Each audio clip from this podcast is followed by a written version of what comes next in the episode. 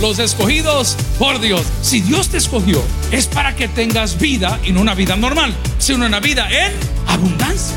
Pero la abundancia de Dios no son los bienes. Voy a interpretar como que la abundancia de Dios es el deseo de seguir viviendo. Pero Dios me llamó a salvación y a vida en abundancia. Pero pareciera que la vida que el Señor nos ofrece es una vida que no nos atrae. ¿Y por qué no nos atrae? Porque no conocemos lo que trae consigo.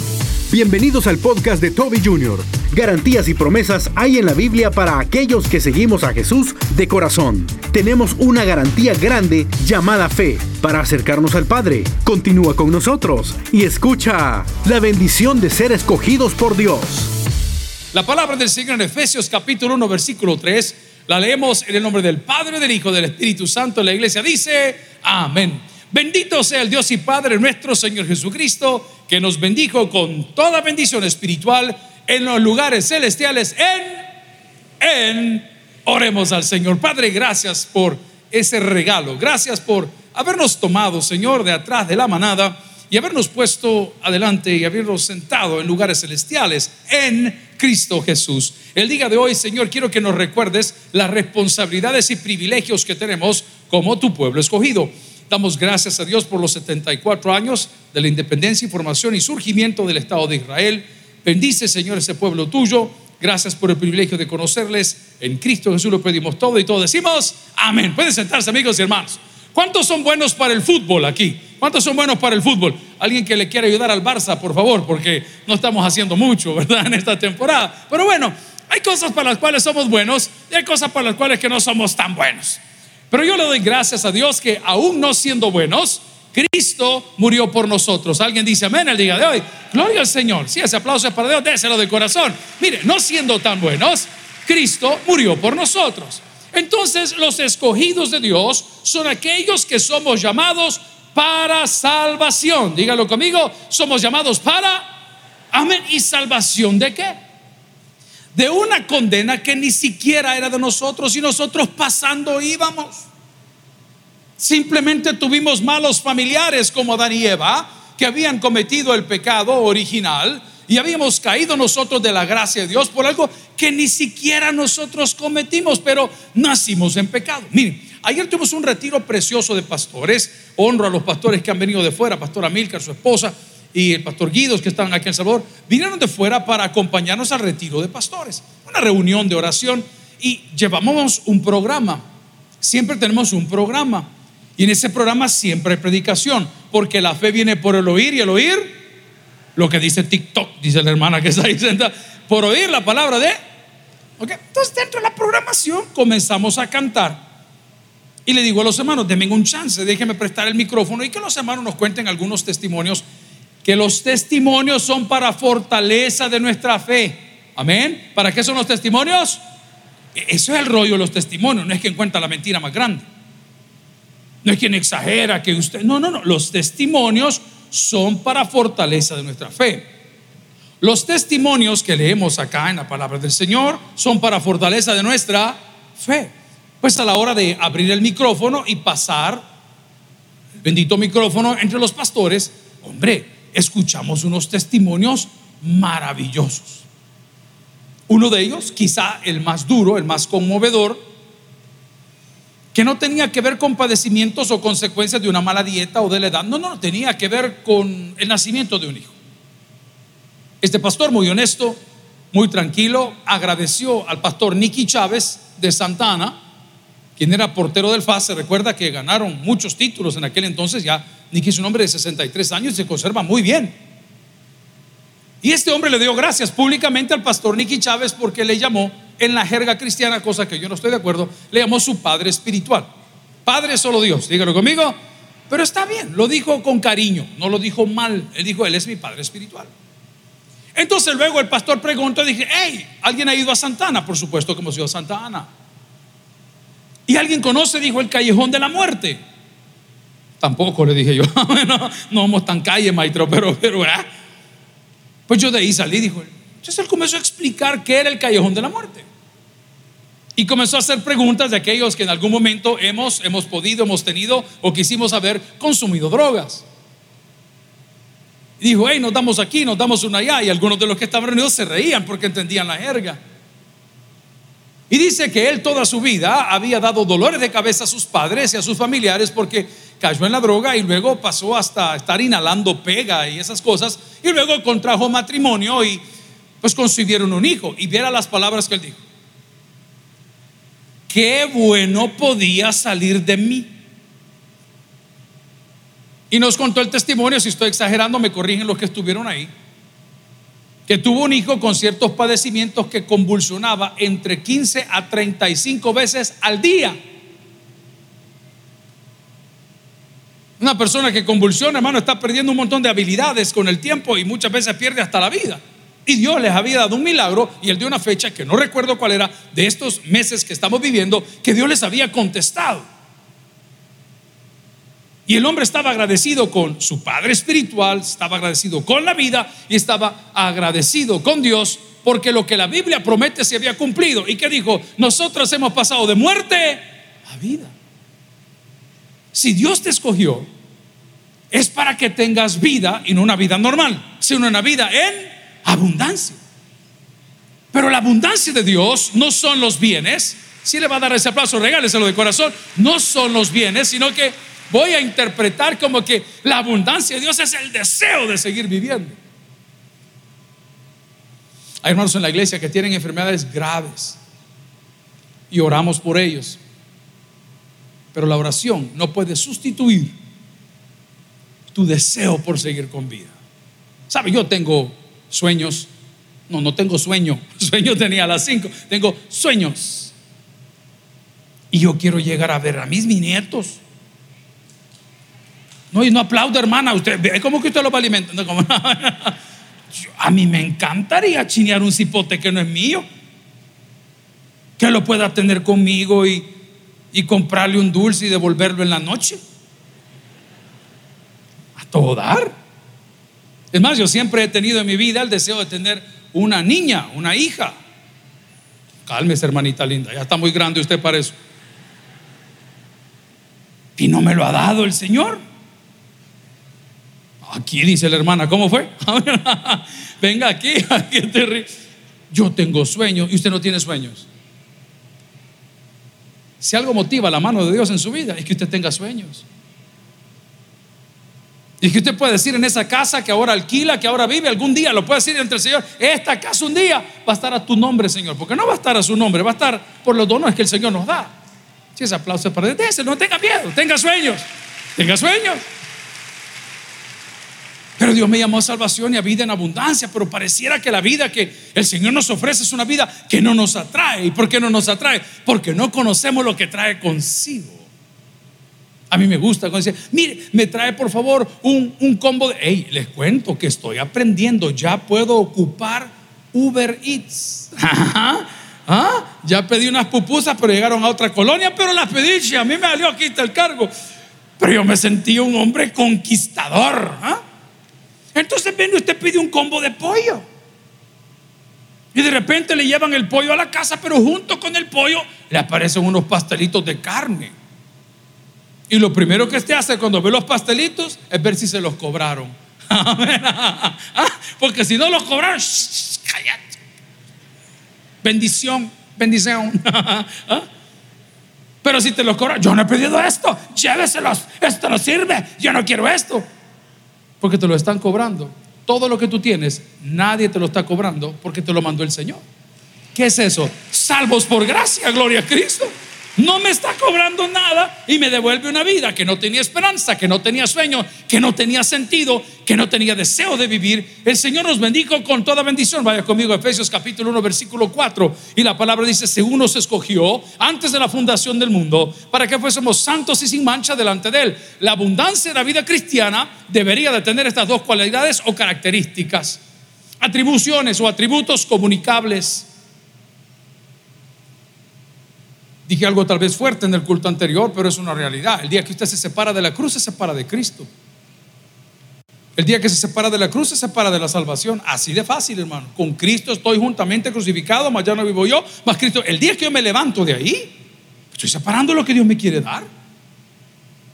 El día que yo me levanto de ahí, ya, ya no disfruto la vida como la disfrutaba. ¿Por qué? Porque en la naturaleza humana nos enseñaron algo o está implícito o lo desarrollamos, que es el orgullo, y nosotros creemos que nosotros merecemos lo mejor. El otro día, en esos seis vuelos que hicimos en siete días en México, El Salvador, los hermanos americanos que me habían invitado a las conferencias nos trataron, pero súper bien, hermano. Todo lo que nos regalaron y todo lo que me invitaron, me invitaron en clase business, en negocios. Que no pasa nada si es el mismo avión. Lo único que cuando va hacia una fila más corta y le proveerán algo de comer distinto, ¿no? E, eso es todo. Curiosamente, cuando hicimos el primer vuelo a San Salvador, Ciudad de México, yo vi que iban repartiendo para aquí, para allá, para aquí, para allá. Pero yo no sé si yo me levanté o yo me dormí. A mí no me dieron nada. Y todos iban comiendo. Entonces salió aquel salvadoreño que llevamos todos dentro. Chisa. ¿Ah? Si he pagado. Si voy en, business. ¿Ah? Y cuando usted va ahí, quiere que hasta el capitán se le cuadre a uno, vea que es el que vuela el bus. ¿Ah? Usted quiere que salga el capitán. Ahora, don Fulano, tal, aquí lo vamos a llevar por otro. Hermanito lindo, es un defecto humano.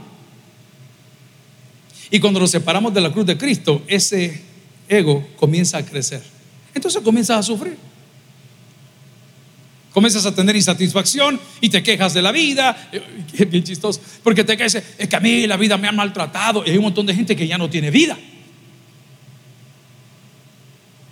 Y tú te quejas porque tienes la vida que tienes. Ayer, entre los pastores, nos dimos cuenta que la gente de mi promoción del seminario ya estamos viejos. Cuando íbamos nosotros allá a los encuentros de pastores hace años, nosotros éramos los jóvenes. Y hoy ya no es lo mismo. Los hermanos boanerges que siempre están tan dispuestos y tan involucrados en la iglesia con los ministerios pusieron dinámicas. Hermano, hubo tres infartos, amén, tres derrames, nueve amputaciones, amén, tres injertos de cadera. Terrible. Pero no se preocupe, Dios tiene planes para usted. Vaya a Salmos capítulo 48, versículo 14, si me ayudan en la pantalla. Salmos capítulo 48, versículo 14. Cuando dice que te escogió, Dios nos escogió para salvación. Porque este Dios es Dios nuestro eternamente y para siempre. Punto y coma. Hoy quiero ir a la segunda parte. Él nos guiará aún más allá de qué dice? De la muerte. ¿Alguien recibe esa palabra el día de hoy? Ay, Señor, y usted sabe que los hijos de uno hacen preguntas. Y no critique a la persona que hace preguntas. Critique al que acepta todo lo que escucha. A ese critique. Y uno de mis hijos esta semana, mientras estamos tomando los alimentos, me hace una pregunta. Papá me dijo, ¿y cómo hacen los cristianos para salir del purgatorio.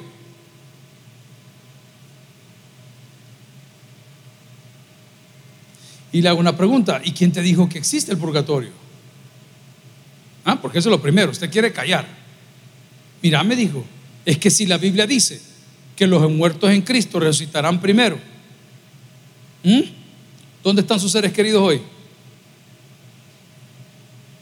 Al regresar, el hermano Toby dice que hay purgatorio. No, yo no dije eso. Le estoy preguntando a usted que todo lo sabe, que dónde están sus seres queridos hoy. ¿Están en la presencia del Señor? ¿Está seguro? Eso dice la Biblia. ¿Qué dice la Biblia? ¿Mm?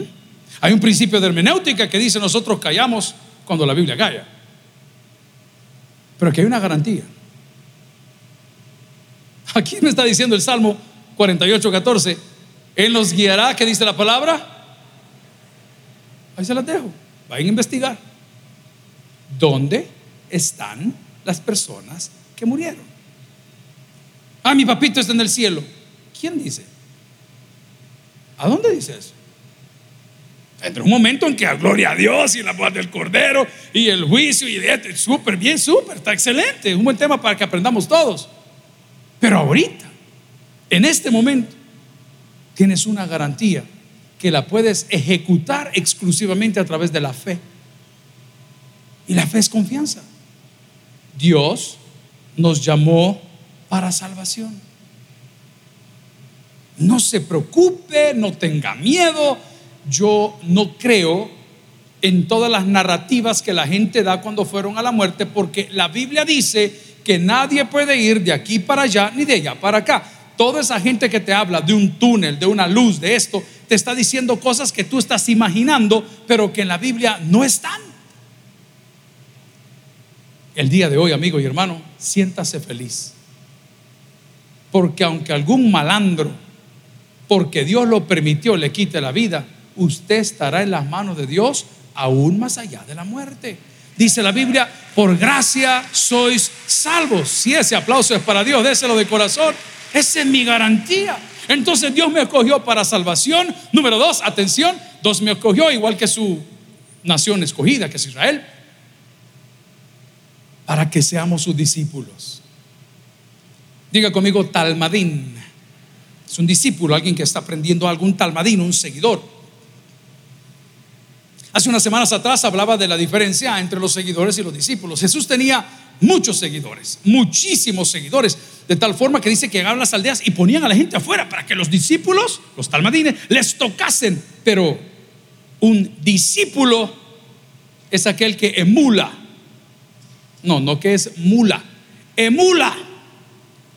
Copia. Sigue.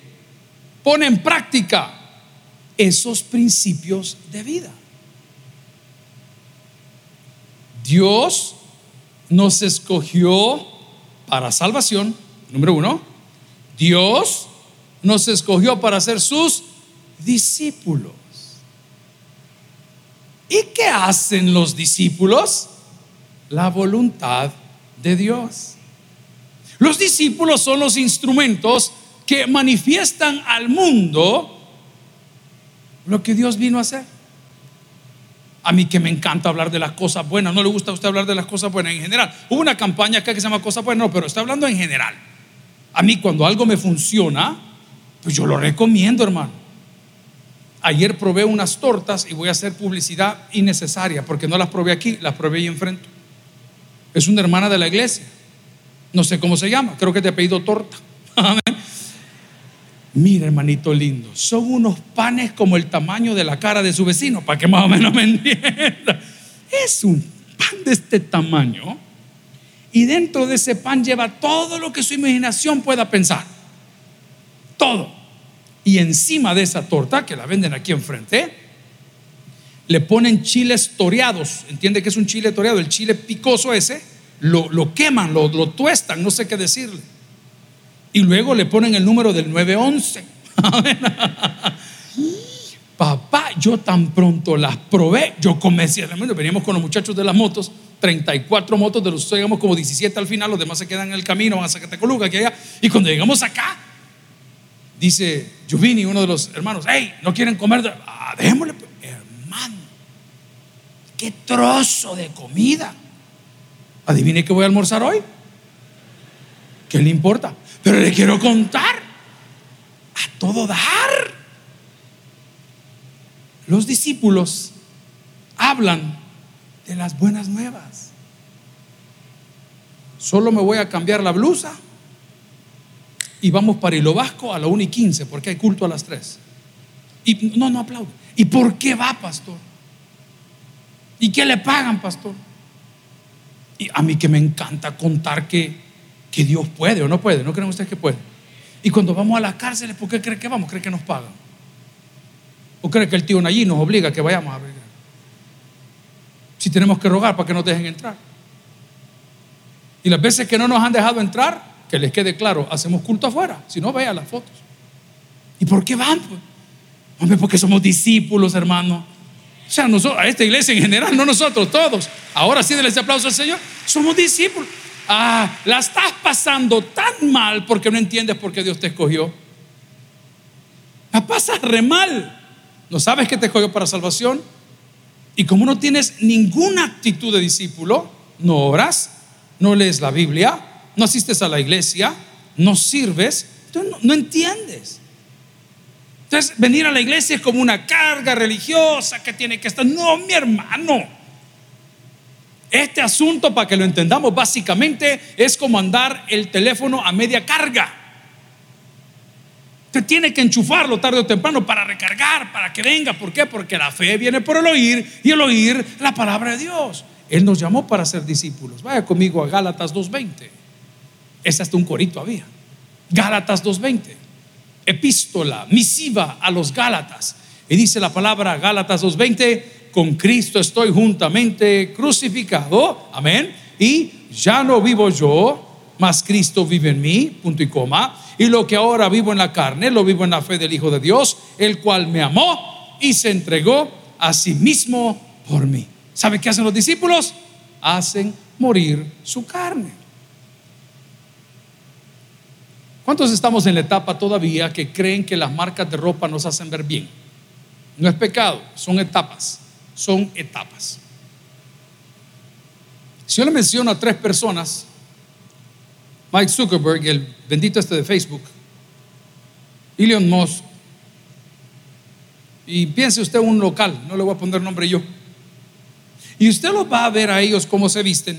La mayoría de ellos anda un pantalón de mezclilla, una camisa blanca y unas zapatillas X, que tal vez son de marca. Ay, no vaya a venir de Merliot usted al culto. ¿Ah? Trae un caballo en la blusa de este tamaño. Y los zapatos tienen las hebillas como que lo de Cristóbal Colón, que andan sonando como con chinchines cuando andas caminando. Y el bling bling te cuelga que tiene el buche torcido también así. Y las gafas de la señora tiene el tamaño de la cabeza, ¿verdad? Porque estamos en la etapa que creemos en la publicidad y en los diseñadores que esas cosas nos hacen a nosotros. Yo tengo un concepto diferente. Si a mí algo me enamora es la sencillez. A mí lo complicado no me gusta, hermano. A mí, no sé, ¿hay hombres en la casa de Dios? Levanten la mano los hombres que les gustan las mujeres complicadas, por favor, para darle una gran parranda el día de hoy. De repente la volteas a ver y los labios. ¿Y qué te pasó?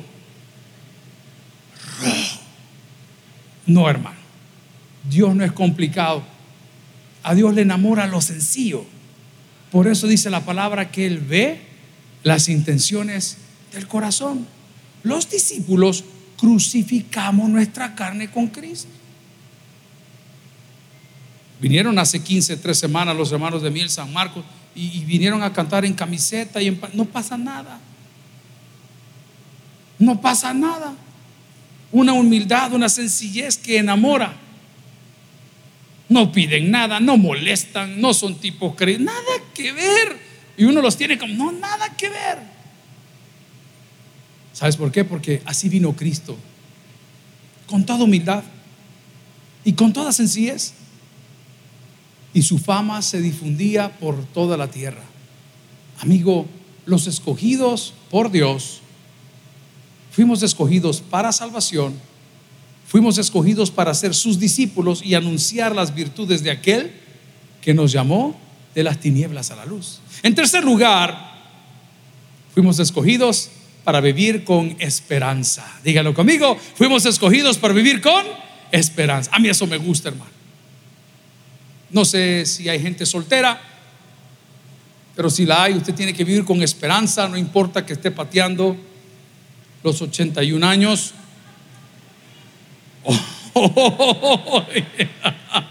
ella quiere la quinta vuelta ya, la señora. tiene que ir con esperanza. Si usted no vive con esperanza, usted no está reflejando lo que Dios tiene para usted.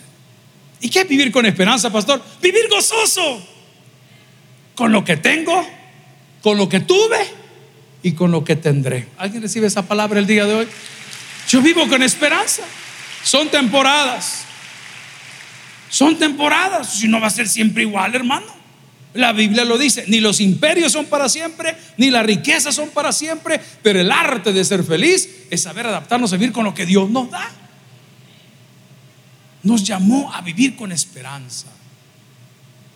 Pues el pastor que dio el testimonio ayer del muchacho que convulsionaba tantas veces y fue sano, utilizó una palabra que era la palabra paciencia y él agradeció a la gente que le tuvo paciencia a sus padres. Porque según entiendo pasó más de 18 años envuelto en el vicio. Pero sus padres jamás perdieron la esperanza. ¿Sabe cómo se llama Mariona? ¿O cómo se llamó? Centro de rehabilitación o reinserción, la. Amén. Y usted llega y la gente ahí está todos los días, hermano. Nítidos, han leído su Biblia, han orado, bien vestiditos, bien bañados, van a sus talleres, van a la escuela, van a la universidad, van a sus trabajos, tienen su tiempo de recreación, hay un conjunto musical, porque viven con... Pero no es así cuando uno llega a la presión de máxima. Cuando ya les han vencido el orgullo y la mente y están encerrados y como les he contado, actividad religiosa, actividad religiosa. Y adentro de esa cueva donde están 23 horas al día, dice, nosotros no queremos participar. ¿Sabe por qué? Porque han perdido la esperanza. ¿Será que el día de hoy no te has dado cuenta que Dios te escogió para salvación? Que Dios te escogió para ser su discípulo y reflejar ese mensaje a todos. ¿No te has dado cuenta que Dios te escogió y que tú puedes vivir con esperanza? Mi pastor general me inspiraba tanto cuando hablaba de su sobrepeso porque él siempre que estaba comiendo sorbete hablaba de dieta. Amén. Él siempre era así. Y los domingos por la tarde, recordando con algunos colaboradores de las motos, que era el club de él, me decían, pastor, ¿y usted no se acuerda cuando el pastor nos invitaba al café? Papito, le digo, en lo que ustedes te gustaban, yo estaba trabajando aquí de las 2 y las 4. Aquí estamos todo el día. Pues mire, me dijo, su papá nos decía, vénganse a mi casa. Pero si quieren venir a mi casa, cada uno traiga medio galón de sorbete. Entonces nos reíamos como usted se ríe. Y le digo yo, mira, ¿y de qué hablaban? De pura dieta, me dijo. Imagínense. Pero ese hombre decía, yo no pierdo la esperanza, decía, aunque sea en la caja voy a perder peso. Amigo, dice la Biblia que la esperanza no avergüenza. ¿Lo puede repetir conmigo? La esperanza no avergüenza, especialmente cuando esperamos en Cristo.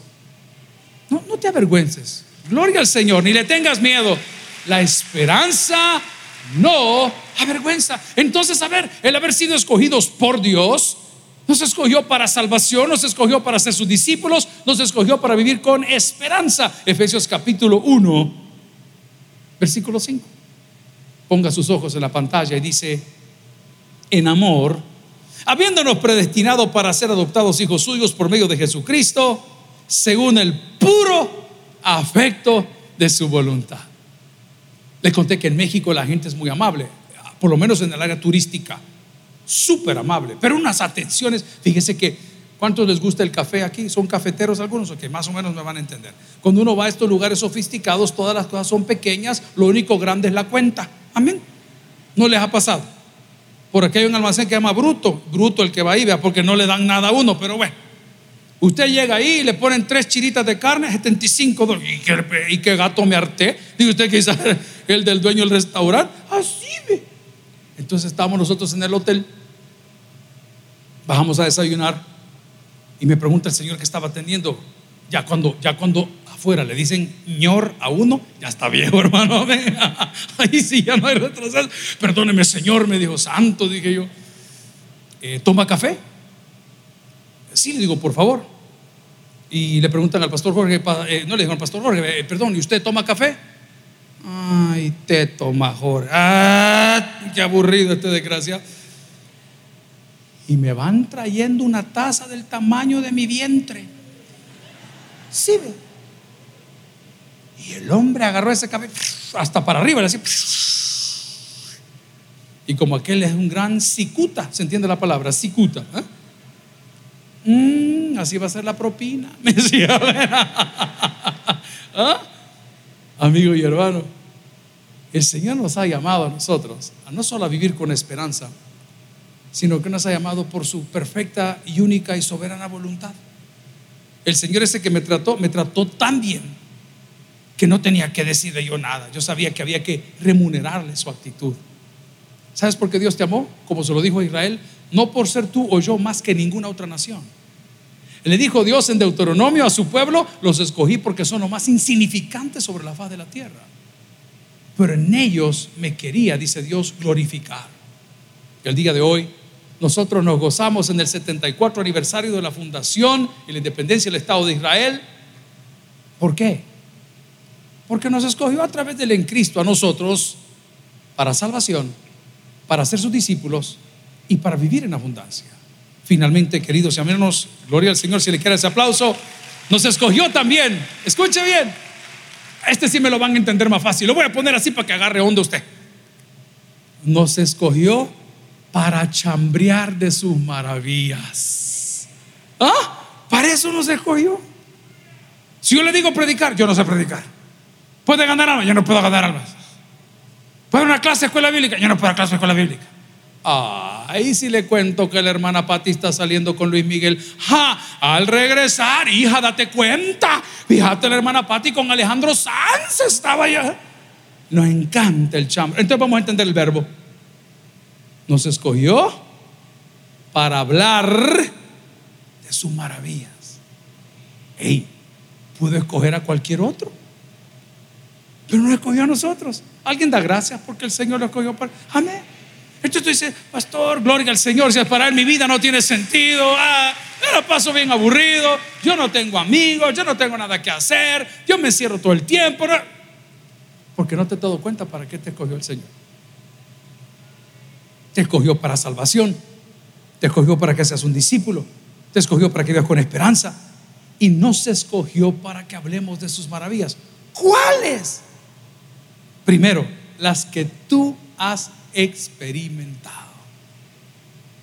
Estábamos un día en el odontólogo y le digo al médico que estaba ahí, doctor Mendoza, el doctor le digo, ¿y usted qué opina de esos blanqueamientos que hacen ahora de manera expresa? Mire, pastor, me dijo, eso es bien delicado, porque eso es igual que una pintura, que cuando no se sabe aplicar, y usted está siempre haciendo y quitándole, en algún momento le va a quitar el esmalte a sus dientes y luego va a tener graves problemas. Doctor, ¿qué limitantes hay si me hago ese tratamiento? Usted debe evitar las bebidas con colores fuertes, debe de evitar las carbonatadas y debe de evitar el vino y debe de evitar no sé qué y papá. Y comenzamos a, a, tratar de entender lo que ahí estaba pasando. Y le digo, doctor, ¿y cree usted que me quedaría bien? Mire, pastor, mejor dígame que se lo haga, me dijo. Hermano, eso fue hace como tres años. Pregúnteme si he vuelto. Yo no me pusieron una placa así, como plástica, una férula, no sé cómo se llama ese volado. Le pusieron un químico, hermano, cuando me daba el viento, el aire, los dientes, hablaba así como Luis Miguel, así, así le hacía. ¿Cómo dice? Divino. No, le dije. Yo he volado si no.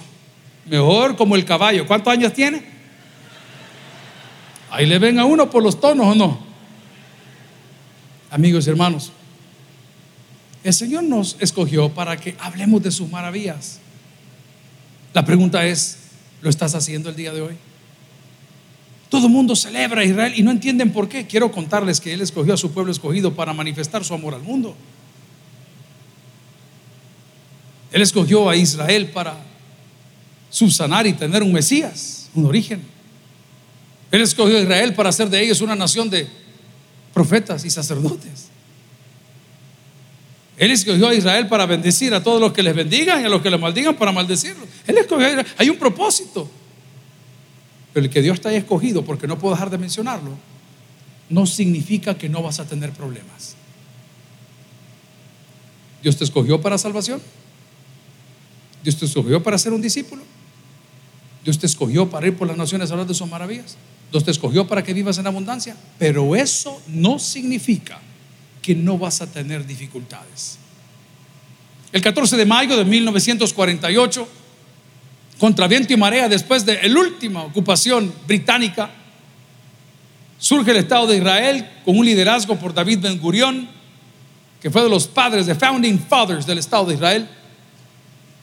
Y cuando se lee el acta y se declara y se pone al día siguiente, a las 24 horas, el ejército egipcio, el ejército libanés y el ejército de Irak soltaron una guerra cruel donde murió un total de 6 mil personas aproximadamente, que sería el 1% de los 6 millones que estaban ahora viviendo ahí.